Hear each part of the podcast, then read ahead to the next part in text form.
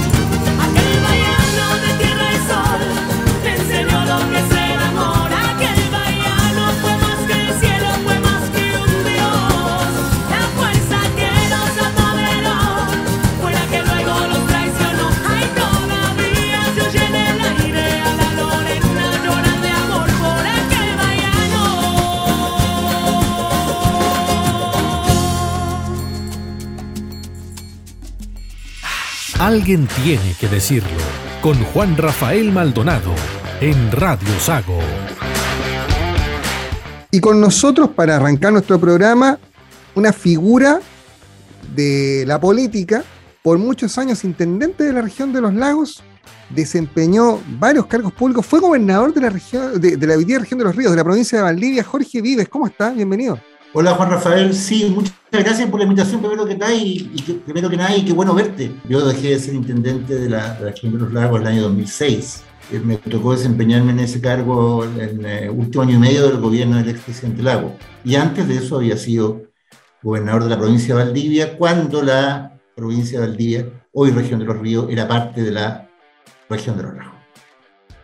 Oiga, Jorge, que- eh, hoy día radicado en, en en su, región de los ríos, ¿ah? en la ciudad de Valdivia, y dedicado al derecho, que, ha sido su vida, ¿ah? más allá de, su participación en política. Eh, y hablando de derecho y metiéndonos un poco en, el foco de esta, de esta conversación, quiero preguntarle cuál es su opinión de, de este proyecto de nueva constitución que va a ser plebiscitado el 4 de septiembre. Ya no es un borrador, es un proyecto eh, y que obviamente hoy día eh, está en el centro de las miradas de, toda la población, teniendo en cuenta que puede marcar el futuro del país para los próximos 40 o 50 años. ¿Cómo, cómo lo ve usted? Mira, lo primero que tengo que decirte es que no es un proyecto de nueva constitución. Eh, yo prefiero hablar del texto elaborado y aprobado por la convención, que tendría que ser, eh, o que tiene que ser aprobado o rechazado por, por todos nosotros, por los ciudadanos, el, el 4 de septiembre próximo. ¿Y por qué digo que no es un proyecto de nueva constitución? Porque en rigor no es una constitución, porque no cumple con los requisitos que debe tener toda constitución. Y esto lo digo desde el punto de vista de la teoría, como, como profesor de Derecho Constitucional durante, bueno, ya más de 30 años. Y eh, no solo por eso, sino que también por, por, por las propias normas que eh, la reforma constitucional que se hizo oportunamente eh, y que se publicó en diciembre del 2019 estableció un conjunto que estableció este procedimiento. Este procedimiento no nace de la nada, este procedimiento es producto de una reforma constitucional que estableció un procedimiento especial para elaborar una nueva constitución. Eh, bueno, en, en, en, esas normas había un conjunto de cuestiones que no se han respetado. Básicamente tres. Lo primero es de que el, texto que la convención debía elaborar tenía que respetar el carácter republicano y democrático eh, de Chile. Segundo, eh, respetar los derechos eh, constitucionales que están, por cierto, reconocidos en esta constitución, la que está vigente, pero al mismo tiempo los tratados internacionales ratificados por Chile vigentes. Y por último, tenía que eh, respetar las sentencias judiciales firmes y ejecutoriadas. Eh, en rigor, por una u otra razón, de una u otra forma, el texto que nos presenta la convención pasa por encima eh, de esos criterios que eran criterios fundamentales. Y eso desde el primer día, desde el primer día, desde, desde el, casi desde el momento en que eligieron las autoridades. El texto decía, yo, yo, sé que puede ser una cuestión menor, ¿no? Pero el texto decía que había que elegir un presidente y un vicepresidente. Eligieron un presidente y eligieron siete vicepresidentes. O sea, el, el primer día empezaron a romper las reglas y siguieron haciéndolo después. Por lo tanto, lo primero que tengo que decir es, es que el texto de la convención no es una, una, constitución, no es un proyecto de una constitución. Preguntarás tú qué lo que es. Entonces, mira, básicamente eh, un programa de gobierno. Los programas de gobierno se definen en la política y no en el texto de la constitución. La constitución básicamente lo que busca es establecer, reconocer y garantizar los derechos de, la persona, de las personas, por una parte, y para hacerlo, definir cuáles son los órganos que van a ejercer cada una de las funciones del poder del Estado. Órganos separados que se autocontrolan, que se controlan entre sí. Eh, esta constitución, eh, este proyecto, perdón, el texto elaborado por la convención no cumple con, con, con estos requisitos. Y, y, ha terminado siendo, mira, una suerte de, de árbol de Pascua, muy cargado, muy cargado de, de, de adornos y, y, y, de cosas que no, se sabe muy bien qué son. Y, un árbol de Pascua además un poquito raquítico, Y, y tú sabes que cuando uno un árbol de Pascua que es un poquito raquítico, lo, lo sobrecarga, lo más probable es que ese árbol se rompa. Bueno, lo que hizo la convención fue elaborar un texto eh, que no cumple con, con- con las normas que el propio proceso estableció, pero que sobre todo, fíjate, ha venido a defraudar, creo que de manera profunda, yo entre otros, a quienes yo te apruebo, y, y- y, eh, a quienes teníamos esperanza en que de una vez por todas íbamos a tener un texto eh, elaborado entre todos, que nos gustara a todos, y que no simplemente al final fuera eh, un programa, una suerte de programa de gobierno, de lo que algunos han denominado las izquierdas, ni siquiera, ni siquiera da para eso. Y, y más, de algún, más de algún profesor lo, lo ha dicho, incluso algunos miembros de la convención, una suerte de, de, de- de mamarracho. En, en- en nuestra zona, con, con mucha presencia de la cultura mapuche, tendríamos que decir, es una especie de imbunche, ¿no? Eh, los peruanos dirían es una chanfaina. Bueno, en fin, no, no, no, es, lo que, no es lo que esperábamos, no es lo que buscamos. Eh, por eso yo hace mucho rato, mucho antes de, de- conocer el borrador y el texto definitivo, ya había tomado una decisión porque, bueno, por, por- por mi experiencia profesional y por, por mi actividad, vine siguiendo el debate desde el primer día. Eh, eh, primero en comisiones, después eh, cuando empezaron a armar reglamentos, reglamentos que no tenían que dictar. Pasaron seis meses, aprobando, cinco meses pasando, eh, aprobando reglamentos. Y resulta que el procedimiento establecía que tenían que solamente aprobar un solo reglamento, el de votación. Eso decía la norma del procedimiento. Aprobaron varios reglamentos. Eh, bueno, he seguido el proceso desde ese minuto, después cuando empezó la discusión en comisiones, porque hubo comisiones, donde discutieron ya el texto de lo que iba a ser el borrador, y por cierto, después cuando pasó a pleno, se aprobó en el pleno el texto y después hubo una suerte de, eh, le llamaron comisión de armonización. Yo más bien creo que se trató de una comisión de, maquillaje. Aquí teníamos un- un- un- bueno, una persona que ya no, que no alcanzó a nacer y que empezaron a maquillarla para que para que generara, se, se generara la apariencia de estar con vida, pero, pero no lo es. En síntesis, Juan Rafael, muy defraudado, eh, eh, enojado, enojado porque se han gastado un año de tiempo para terminar elaborando un proyecto que no nos lleva a ninguna parte. Claro, e- esto es una discusión como la- sobre la utilidad de, de- de avanzar hacia una nueva constitución, Jorge, porque si uno recuerda eh, en el momento de, en que se produce este estallido, ¿no? Y, y que, y que se genera tanta violencia, especialmente en ciudades del sur de Chile, Osorno muy castigada, Valdivia muy castigada, también Mm. Puerto Montt, eh, la gente, ¿por qué salió a las calles primeramente? Porque pedían mejor, mejores pensiones, eh, una- un mejor acceso a la educación, especialmente a la educación superior, mejores condiciones para la salud pública. Todo eso se podía regular por leyes directamente. El tema de las ISAPRES, los abusos de las ISAPRES, eh, el tema de la FP, todo se podía regular por leyes. Pero así como habían políticos que llevaban muchos años haciendo campaña en torno a una nueva constitución, con el, el- el proceso fallido de, de la expresidenta Bachelet además, eh, estaba el germen, ¿no?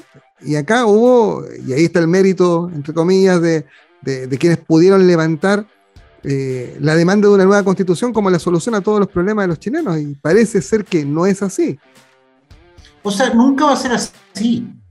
Porque el, el tema, yo, yo suscribo absolutamente el diagnóstico que tú haces.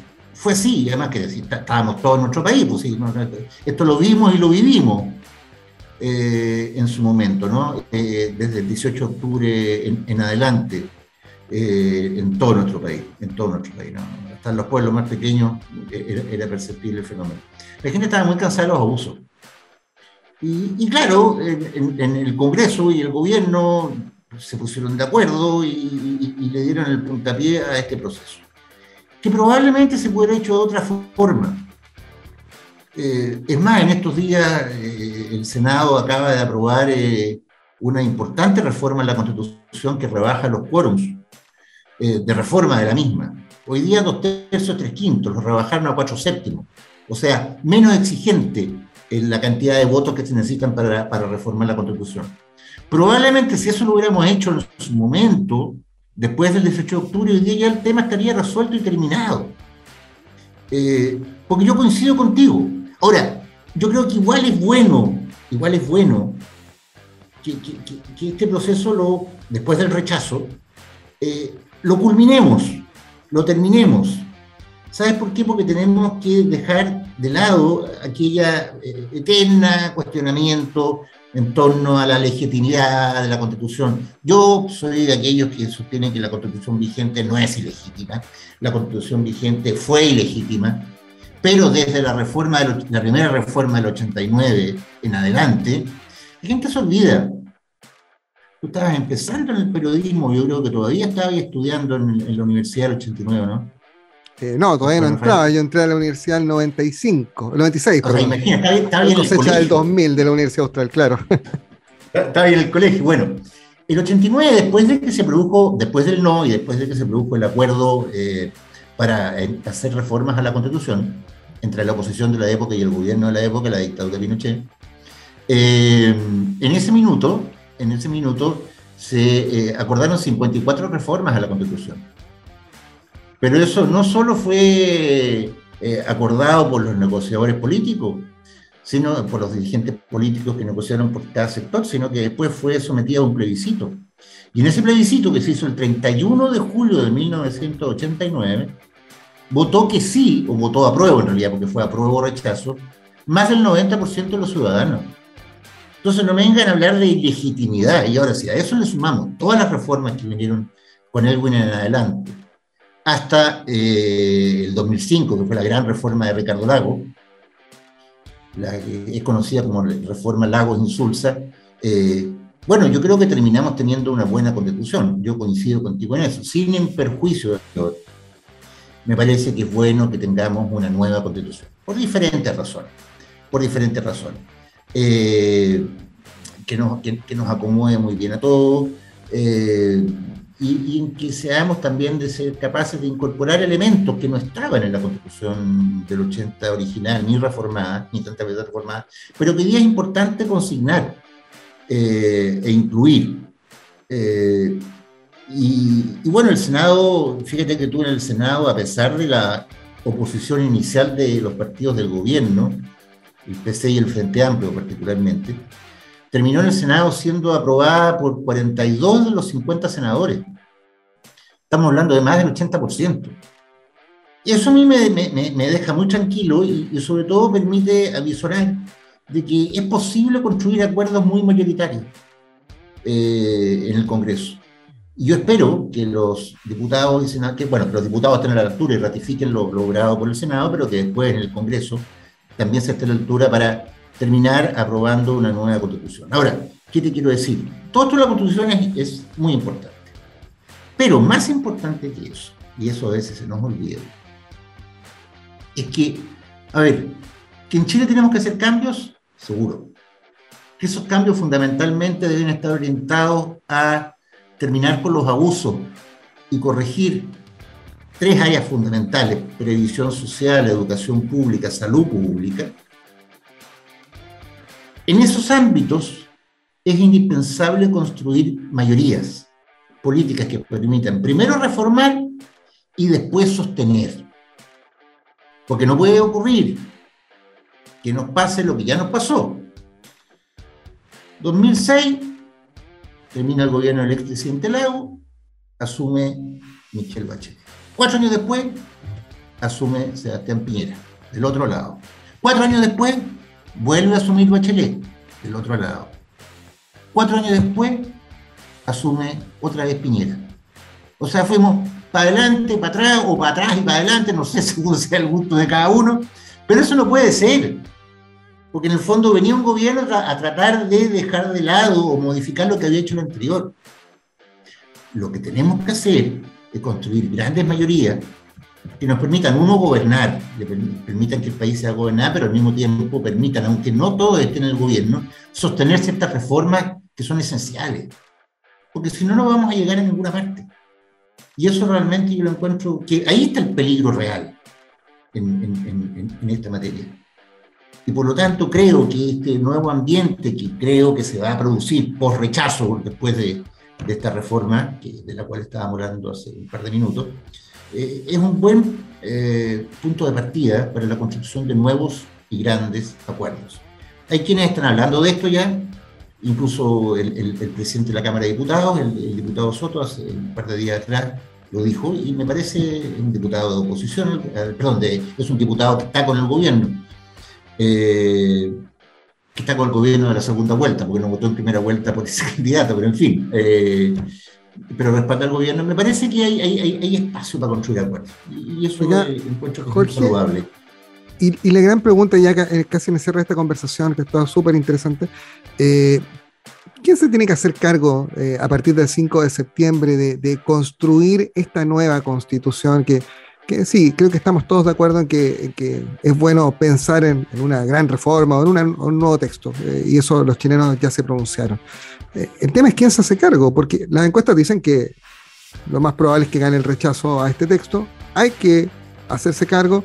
El presidente Boric, eh, en, esta, en esta ambigüedad entre su cargo de mandatario y a rato líder de, de la campaña de, uno de una de las opciones, eh, dice, si nos va mal, jugamos el partido de nuevo, ah, en términos futbolísticos. Pero serían 18 Sí. meses más de inestabilidad y, y de probablemente de, de este desencuentro y polarización permanente de, de la sociedad chilena. ¿A quién le pasamos la pelota? ¿Se la pasamos al Parlamento derechamente? Mira, mira, mira, yo creo que todos tenemos derecho a hacer propuestas. Todos. Todos. Y todos debemos asumir la responsabilidad cuando hacemos una propuesta. A- mí lo que no me gusta, porque esa ha sido la tradición chilena casi siempre, es que el presidente se involucre en, las disputas. El presidente es el presidente. Ahora él tiene derecho a opinar, sin lugar a dudas. Pero creo que en definitiva, después del rechazo, el lugar donde esto debe resolverse es el Congreso. Y yo espero que diputados y senadores estén a la altura. Ahora, el Congreso puede, puede resolver de distintas maneras. A mí lo que, si tú me preguntas a mí, a mí lo que me parece es que antes de, de- de- resolver, eh, por así decirlo, cómo vamos a elaborar un nuevo texto, yo creo que es importante asumir que hay cosas en nuestra tradición constitucional que están en, esta en la constitución vigente que es bueno conservar porque al país le han hecho bien. Hay cosas que hay que cambiar o eliminar, perdón, hay cosas que hay que eliminar y probablemente haya cosas que haya que eh, incorporar porque no están. Eh, yo creo que después de, de- de- de este año en que hemos tenido un, un- gran debate constitucional, porque eso es cierto, o sea, aquí todos hemos opinado, incluso muchos que no sabían qué era una constitución y cuál era su contenido, ahora saben y eso es muy bueno. Yo, yo- yo creo que hay que tomar las experiencias positivas, eh, y, incorporarlas o mantenerlas y agregar lo que corresponda, lo que corresponda agregar. Eh, eh, para mí hay cuestiones fundamentales. No hay democracia sin partidos políticos robustos. Y yo creo que uno de, las- uno de los temas que, que ni la constitución vigente, ni el proyecto, ni el texto de la convención aborda adecuadamente es justamente ese. Sin partidos políticos sólidos, probablemente vamos a, vamos a tener nuevos partidos políticos en Chile después de lo que ha pasado, y a mí me parece saludable que sea así. Eh, sin partidos políticos sólidos eh, eh, es imposible que funcione la democracia. O sea, los ciudadanos, la participación directa, todo eso es importante. Pero lo que no podemos eh, eh, borrar es la necesidad de deliberar. Porque, ¿cuál es el problema que tenemos ahora el- el- el- el 4 de septiembre? Que apruebo o rechazo, no hay, no hay posibilidad de tomar una parte de uno, otra parte de otro, no. Y la democracia, en, última instancia, es decisoria. Pero solo debemos llegar a esa instancia cuando hayamos agotado la fase deliberativa que puede llevarnos a tener acuerdos. Porque yo siento que como siempre en Chile, eh, los chilenos estamos mucho más de acuerdo que lo que creemos.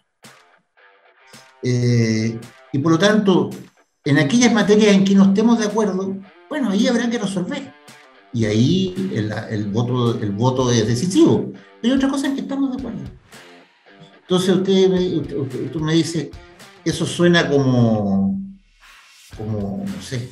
Bueno, yo, yo, yo, yo, estoy en amarillos ahora, ¿no? Yo, yo, adhiero a, a ese movimiento que, Ah, que ha tenido mucho, no sé, nos ha ido muy bien en todo Chile. Sí, yo me siento muy amarillo, esa es, es la, la verdad de las cosas, ¿no? ¿Ah? Entre, en- entre el agua fría y el agua hirviendo prefiero el agua, el agua tibia o el agua caliente, digamos, pero no, no, no- los extremos nunca me han gustado y creo que a la mayoría de los chilenos les pasa lo mismo. Eh, y en ese contexto creo que tenemos que terminar con, eh, con, eh, con el abuso. Creo contigo que el fin de los abusos tiene mucho más que ver con una adecuada legislación que garantice la libre competencia de verdad, con sanciones fuertes para quienes eh, violan los principios eh, eh, de esa ley. Eh, pasa mucho más por eso que por lo que diga la Constitución. Creo que la libertad religiosa, la libertad de enseñanza son importantes.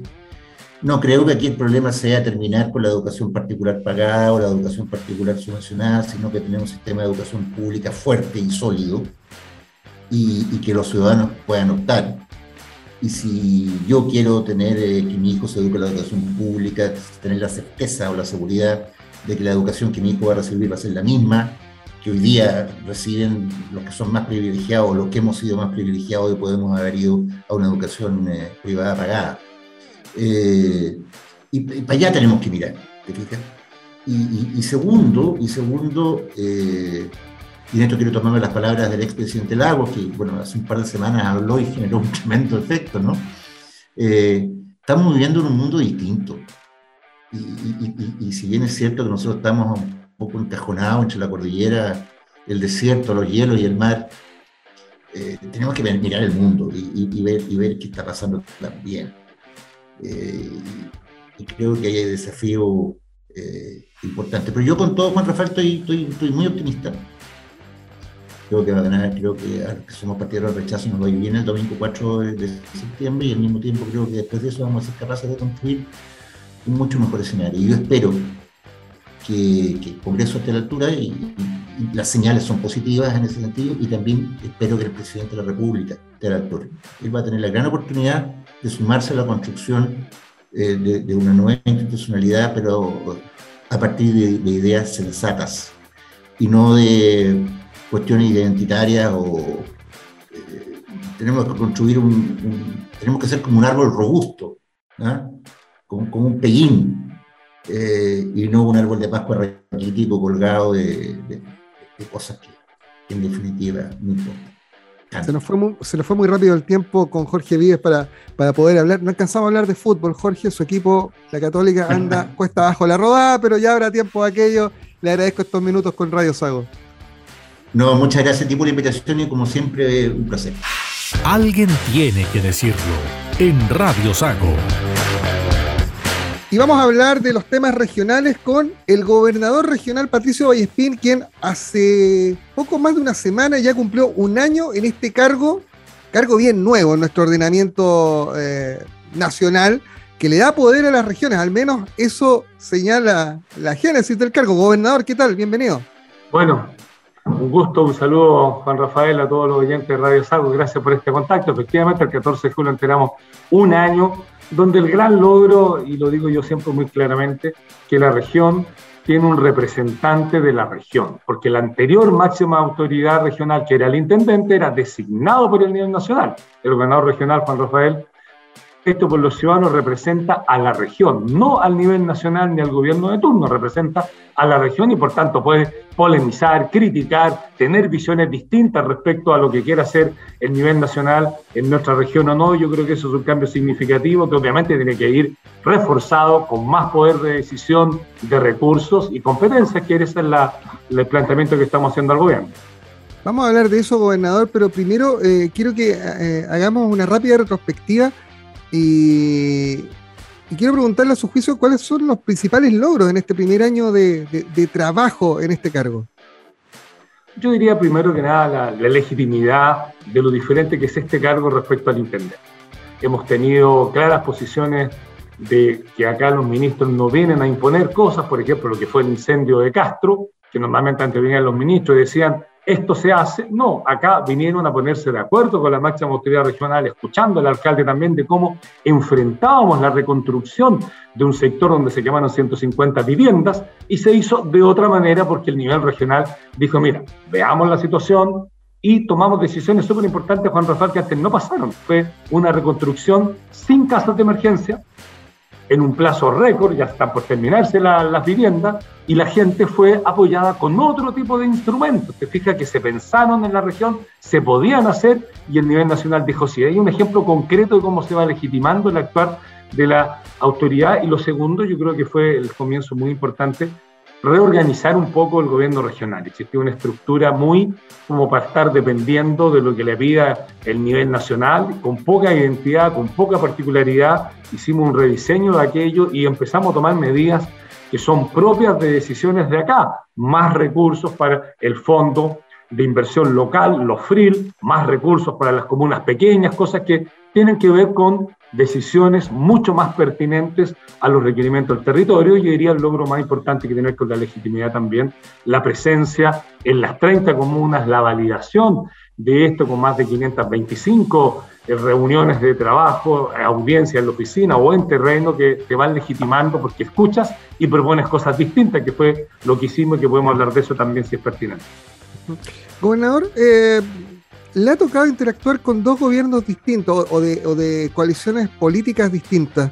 Eh, ¿dónde, ¿dónde, ve, o, más bien, qué diferencias nota respecto de lo que era la administración del gobierno de Sebastián Piñera con estos primeros cuatro meses del gobierno del presidente Boric? Eh, ¿Se nota más apertura de uno a otro lado? Porque las relaciones con, con el gobierno de Sebastián Piñera en la instalación de estos gobernadores regionales, que seamos francos, el noventa y tantos por ciento no correspondían a su color político y por lo tanto probablemente no había muchas confianzas. Eh, no fue fácil ese aterrizaje. Ah, ¿Cómo, ¿Cómo ha sido este aterrizaje ahora con el gobierno de Boric? No, no fue nada fácil porque además el gobierno pasado, hay que decirlo, intentó postergar la elección de gobernadores regionales, probablemente porque esperaba un resultado como fue, que de los 16 gobiernos regionales, 15 eran de oposición al, al anterior gobierno y solo uno de su mirada. Pero más allá de eso, la gran diferencia está, Juan Rafael, uno, la voluntad de avanzar en materia de descentralización. El presidente Boris lo ha dicho, probablemente porque viene de regiones, de Magallanes, tiene un ímpetu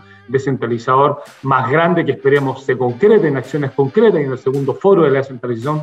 Esa es la idea, definir la hoja de ruta y los compromisos concretos, pero lo más evidente y claro que no pasó en la región de los lagos, hay que decirlo, porque concordamos con el anterior delegado presidencial, Carlos Geise, no pelear por tonterías, no generar conflictos, pero en otras regiones había una conflictividad permanente, delegado presidencial con gobernador o gobernadora, desde que no se eh, no interactuaban en temas que son de interés común, porque la supervigilancia y coordinación sobre los servicios públicos también la tenía el gobernador regional, con seremis que se negaban a juntarse porque el delegado presidencial decía no se junte con el gobernador o gobernador, o sea, esos son absurdos. Por tanto, había conflictividad evidente, hubo cuatro o cinco regiones que todas las semanas se peleaban por los medios y eso es absurdo porque no gana y se perjudica, pierde la gente, se perjudica lo que se puede hacer en conjunto porque en muchos temas hay que actuar de la mano y el compromiso, ahora se ha notado, la delegación presidencial de acá de la región de los lagos, una de las primeras cosas que hizo fue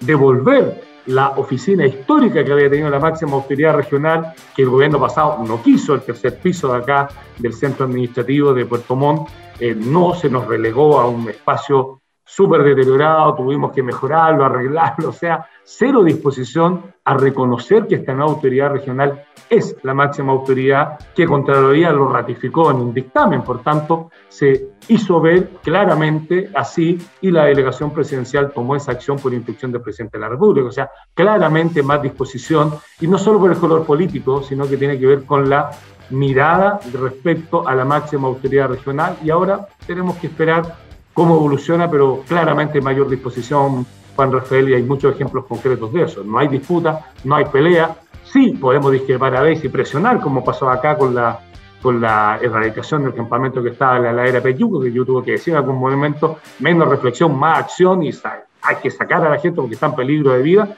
y rápidamente se activó el procedimiento, por tanto, pero fue conversado también. Así que yo creo que hay mucha más disposición ahora que en el gobierno pasado. Están de moda las canciones. Como dice Fito Páez, es una cuestión de actitud. ¿ah? Eh, eh, esto de, mirar la, descentralización y la distribución del poder de acuerdo a cómo, se ha rayado la cancha. Ahora, eh, gobernador, eh, usted hablaba de, esa histórica oficina. Esa histórica, sí, usted ya la ocupó como intendente, también fue diputado. ¿Dónde se ha sentido más cómodo en, en estos ya muchos años de, de gestión pública al servicio de la gente? Sin ninguna duda que como gobernador regional. Tú representas a un territorio, tienes esa valorización por el voto democrático, por tanto, a mí no me manda ni el presidente, expresidente Piñera, ni el actual presidente Boric. Somos pares desde el punto de vista de la legitimidad. Por tanto, tú te paras como un igual frente a un ministro o incluso más, porque él es designado, tú eres elegido por la gente. Entonces, la posibilidad de hacer más cosas, de poner nuevos temas, de correr los cercos en cómo se hacen las cosas, sin duda que como gobernador regional es mucho mejor. Como intendente eras designado, por tanto, de repente una pelea con un parlamentario, se enojaba el senador o el diputado y te sacaban porque presionaban al presidente porque necesitaban sus votos, obvio. Por tanto, mucha inestabilidad. Y en el Congreso, la verdad, para un tiempo está bien, pero el Congreso en Chile todavía, por lo menos con la actual constitución, con la nueva constitución quizás pueda cambiar, pero eso lo decidirán los chilenos, es bastante... Este sistema es tan presidencialista que está en el Congreso, en el Parlamento, es un complemento más que algo muy potente y no puedes hacer cosas concretas. Yo soy muy ejecutivo, inventamos cosas nuevas, estamos diseñando y haciendo cosas nuevas en la región y se puede hacer porque eres elegido y porque tienes más poder de decisión, más autonomía, y eso sí que va a crecer porque ha sido un compromiso del presidente Boric que se lo vamos a cobrar sin duda. Eso le iba a preguntar. eh, ¿hay, hay disposición del gobierno a entregar más competencias, más presupuesto para, para que precisamente tengan mayor poder de decisión las regiones? Porque en, el proyecto de nueva constitución, que si uno mira todas las encuestas, lo más probable es que no avance más allá de septiembre y por tanto haya que alargar este proceso de incertidumbre y, ver precisamente cómo se va a, formar. Entonces hay que jugar con las reglas actuales, que es la constitución de, Ricardo Lagos de- del 2005, eh, pero las reglas actuales tampoco entregan tanto poder a las regiones. Bien lo decía usted, gobernador, es un sistema ex- excesivamente presidencialista. Se depende de Santiago para muchas cosas. Y la gran lucha de los gobernadores y, la, y tal vez el dolor histórico de, de- muchos territorios en, en el país eh, es poder tener mayor poder de decisión. Sin ir más lejos, uno mira el buen ejemplo de lo que ocurrió en Castro que usted decía, donde además funcionaba de forma espléndida eh, la colaboración entre el mundo público y el mundo privado, una- una sinergia que ojalá se diera en todos los aspectos de- del desarrollo de todas las regiones. Pero también uno mira Chiloé y en Chiloé ha surgido el germen de, de poder independizarse, de ser una región propia. Uno mira la provincia de Palena de repente más conectada territorialmente eh, y, y, digamos por, los problemas que tienen con la región de Aysén probablemente que con el desarrollo que hay en el resto de la región de los lagos. Entonces, eh, ¿hasta dónde se puede mover el cerco para que las regiones tengan mayor poder de decisión? Bueno, nosotros como Asociación de Gobernadores, Juan Rafael, te doy una primicia en este sentido, lo acordamos recién el lunes, nosotros tomamos una definición que tiene que ver que el proceso de más poder de decisión en los territorios, aquí digo, gobiernos subnacionales, comunas y regiones, municipios, gobiernos regionales, no puede depender de si se aprueba o no se aprueba la propuesta de constitución. Tiene que avanzar sí o sí. Si se aprueba, probablemente ahí está el concepto de Estado regional, que da más protagonismo, más rol, más recursos, más autonomía, etcétera. Va a avanzar probablemente, pero no podemos depender de eso porque no sabemos qué va a opinar los chilenos y chilenas. Por tanto, tiene que avanzar. Y eso significa tener una agenda descentralizadora. Esa agenda descentralizadora con hitos claves, con acciones concretas, es lo que estamos en este minuto negociando con el gobierno y lo que uno ve es claramente mayor disposición. Cuando el presidente Boric dice que él quiere entregar su gobierno con menos poder de decisión de lo que lo recibió, significa que está disponible para entregar poder a los otros instancias de gobierno, que son municipios y gobiernos regionales, que hoy en la actual legislación y la actual constitución es difícil de lograrlo porque no se habla de gobierno comunal ni gobierno regional. La constitución actual habla, y vigente, es, habla de administración municipal y administración regional, que es bien distinto. Por eso yo creo que la constitución avanza mucho más en materia de descentralización que lo que es actual. Pero como no dependemos de eso, una agenda que tiene tres temas, Juan Rafael, súper concretos. Uno, autonomía en el uso del presupuesto. Hoy tú sabes que se puede demorar hasta 5 o 6 meses la autorización del nivel nacional de una inversión que nosotros decidimos. Eso es absurdo, absurdo e inaceptable. Nosotros hemos planteado que el caso bélico en este gobierno es la autonomía en el uso del presupuesto. Primero, que no seamos parte del Ministerio del Interior, porque este año yo sigo siendo parte, desde el punto de vista de organización del Estado, del Ministerio del Interior, cosa que es absurdo porque la ministra Siches a mí no me manda. Me podrá opinar, me podrá invitar, me podrá hacer que hagamos cosas juntos, pero no me manda. Por tanto, tengo que salir de ahí y debo tener autonomía. Otra glosa propia de los gobiernos regionales y el uso de esos recursos que sea, mira, el 25%, para que escuchen los amigos y amigas de Sago, Juan Rafael, que esto es muy importante, el 25% de las autorizaciones y cosas que firma la directora de presupuesto de toda la institucionalidad pública es de los gobiernos regionales. Imagínate, o sea, significa un control y un tutelaje a nivel nacional inaceptable si somos elegidos democráticamente. Por eso, autonomía uso del presupuesto, suficiencia, más recursos y seguridad de las fuentes. Porque hoy dependemos solo de la ley de presupuesto. Los municipios tienen impuestos o tributos que van directo a las arcas municipales, ¿cierto? Un porcentaje de los permisos de circulación, de las patentes, directo. Nosotros tenemos solo una parte de las patentes acuícolas en el caso de los, de los lagos que van a nuestro patrimonio, pero casi nada más.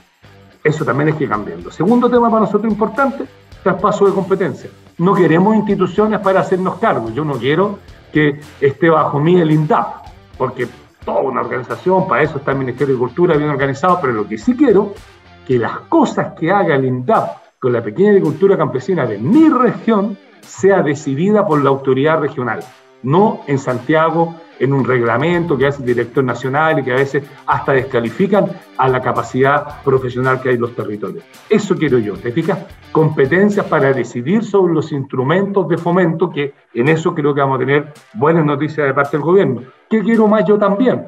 Tercer tema, que cualquier inversión que un ministerio quiera hacer en la región, no me la imponga. Eso es lo que yo denomino incidencia en la decisión de inversión del ministerio todo lo que se invierte en la región tiene que ser acordado con la región y con su máxima autoridad, el gobernador regional y el Consejo Regional también en las instancias que corresponde. ¿Te? Entonces, esos son tres cambios para nosotros fundamentales. Vemos disposición del gobierno, de hecho, otra primicia, que tenemos la, saco la, la deferencia de tener esta conversa contigo, que eres el director periodista muy connotado de nuestra región. Ya, eh, no, me tiró el florero completo, voy a recogerlo luego. No, es verdad, es verdad, sí.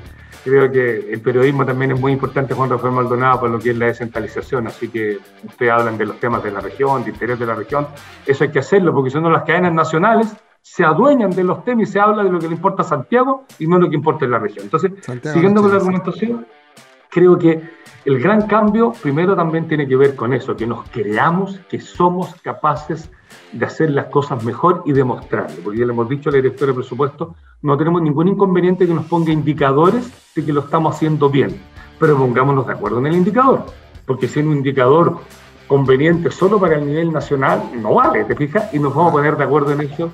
Yo he visto, nunca antes había visto, y eso es lo que te voy a decir como primicia, que en la discusión presupuestaria, nosotros presentamos nada de lo que nos enviaron que presentáramos. Normalmente la discusión presupuestaria era un rito, te enviaba un formulario y tú tenías que poner todos los proyectos que ibas a financiar y le dije, mire, nosotros estamos pidiendo tantos recursos, estamos pidiendo un momento más del 30%, pasar de 92 mil millones a 125 mil, vamos a ver cómo nos va, y no le voy a presentar ningún proyecto porque nosotros decidimos los proyectos que invertimos. No lo tengo que informar a usted ni me tiene que controlar en eso porque nosotros decidimos. Va a estar todo apegado a la norma y por tanto, para agua potable rural, tantos millones. Para eh, saneamiento, tantos millones. Punto. ¿Y qué va a ser? Decisión nuestra, somos autónomos, una redacción de las glosas completamente distinta. ¿Sabes cuántas páginas tiene para que vean cómo es la centralización en Chile y cómo la elección de presupuesto influye en eso? Y el Congreso tampoco hace nada para cambiarlo, hay que decirlo. Y yo también estuve ahí, por Dios que era difícil tratar de hacer cosas para modificar las glosas, porque se imponen desde los ministerios y el Ministerio de Hacienda. 17, ¿qué es la glosa para que la gente entienda? Es el detalle de cómo usted puede usar los recursos. En los gobiernos regionales cinco glosas, 17 páginas en que te dicen lo que puedes y lo que no puedes hacer. Donde dice, ¿puede usted contratar propaganda en la radio Sago a ese nivel de detalle? Así aparece, no sale Radio Sábado, estoy dando el ejemplo. Yo Claro. decido con qué radio hago difusión si es que tengo que hacer difusión, te fijas, para entender el ejemplo. Nosotros llevamos una redacción de tres páginas. En tres páginas, el cómo se puede usar esos recursos en el marco de la ley y cumpliendo todas las normas sin saltarse con chaloría, con transparencia, con probidad, con todo lo que exige la ley. Y quedó un poquito las cosas, como se dice en buen chileno, pero el IPRE lo tomó muy bien, porque sintió que era de verdad una propuesta responsable que como todos los gobiernos regionales de Estados Unidos, la vamos a hacer de todos para poner la discusión en, otro, en otra escala. Y la directora dijo que le pareció interesante repensar las glosas que no sean tan detalladas, que sean generales, pero clarísimas respecto a lo que podemos hacer y no hacer. Así que esos son los tiempos que se vienen y muy contento y claramente es lo que más me entretiene de la pregunta que tú hacías antes. Claramente ser gobernador elegido por la gente te da mucho más poder para negociar, para imponer, para cambiar decisiones, como por ejemplo la que el Ministerio de Agricultura había tomado por las nevazones y las heladas que había dejado fuera a la comuna de Cochamoya, a toda la provincia de Palermo, que estaban re complicadas, que habían hablado conmigo los alcaldes y directores de allá, inmediatamente llamamos al, ministro, mire, ¿cómo se le ocurre? ¿Cómo las deja fuera? Y se hizo una discusión de pares, dimos antecedentes, se evaluó y se incorporaron recursos de emergencia, no solo para los usuarios de INDAP, sino que para los pequeños agricultura, para esas comunas que estaban fuera. ¿Te fijas? Ahí se nota que ese poder que tú tienes, puede haber sido elegido por los ciudadanos, cambia las miradas y podemos cambiar decisiones nacionales. Ahora sería mejor también contar con presupuestos para poder atender directamente esas emergencias. No tenéis que Ah, pasar por el llamado al ministro. ideal. Ah. No, sin duda, Juan Rafael. Hoy estamos nosotros en un orden del 14, 15% de decisión de la inversión. Queremos llegar, porque el presidente Boric lo dijo en campaña, también le vamos a pedir que cumpla, que se podía llegar entre el 30 y el 40 de decisión regional. Ojalá lleguemos al 40. Los países que son más descentralizados y que potencian los gobiernos subnacionales es del orden del 60-70%, así que nos queda harto camino por recorrer y me encantaría hacer lo que tú dices, Juan Rafael, pero hoy es un poquito un sueño, pero que pelearemos para avanzar hacia allá. Oiga, gobernador, nos queda súper poco tiempo, pero tengo que hacerle dos preguntas. Y, y en la primera quiero aprovechar su expertise profesional como geógrafo. Se puso de moda esta semana el tema del de, eh, el ordenamiento territorial eh, con, con, las parcelas, ¿no? Eh, acá hay que ser franco. La ley se ha transgredido, no ahora, hace muchos años y por mucho tiempo. Probablemente la pandemia produjo una explosión, especialmente en las comunas como más turísticas. La cuenca del lago Yanquihue está súper, entre comillas, atacada por la venta de parcelas. Vino mucha gente desde distintas zonas del país a, a vivir a la región de los lagos. Bienvenidos sean, pero no se está cumpliendo con la norma. Eh, y como bien dijo el ministro de Agricultura, no se puede criminalizar a esa gente. Aquí hay que pensar en una norma para el futuro. ¿Cómo podemos reordenar los territorios en la región eh, pensando precisamente en este hecho, en la necesidad o en, el deseo de la gente de vivir alejado de las ciudades, pero también en cómo las ciudades han ido expandiendo sus límites sin servicios, sin agua potable, eh, con muchas dificultades para llegar con el servicio eléctrico, la recolección de basura. O sea, acá hay una, una pila de deseos y de necesidades cruzadas eh, con un territorio que tampoco puede ser tan elástico en cuanto a los límites comunales. No, sin duda, Juan Rafael, tú pones todo el contexto que da muestra de lo complejo que es, porque tampoco uh, la, las personas se pueden instalar donde quieran y después el Estado se obliga a llevar ciertos servicios que normalmente significa más recursos. En algunas de parcelaciones no tenemos certeza si hay agua suficiente para en verano tengan agua potable, porque eso sí que es un dato de la causa. Los veranos en nuestra región, eso lo dicen los estudios que nosotros hemos estado desarrollando, van a ser más secos nosotros vamos a tener una, baja en las precipitaciones, eso es lo que dicen los estudios que estamos haciendo nosotros, del orden de 30%, pero concentrado en verano. O sea, podemos tener inviernos muy lluviosos, pero veranos muy secos. Y eso va a ser una complicación para toda la actividad productiva. Y lo saco a colación porque eso es lo que hay que mirar. Hoy esa solución es legislativa, no hay de otra.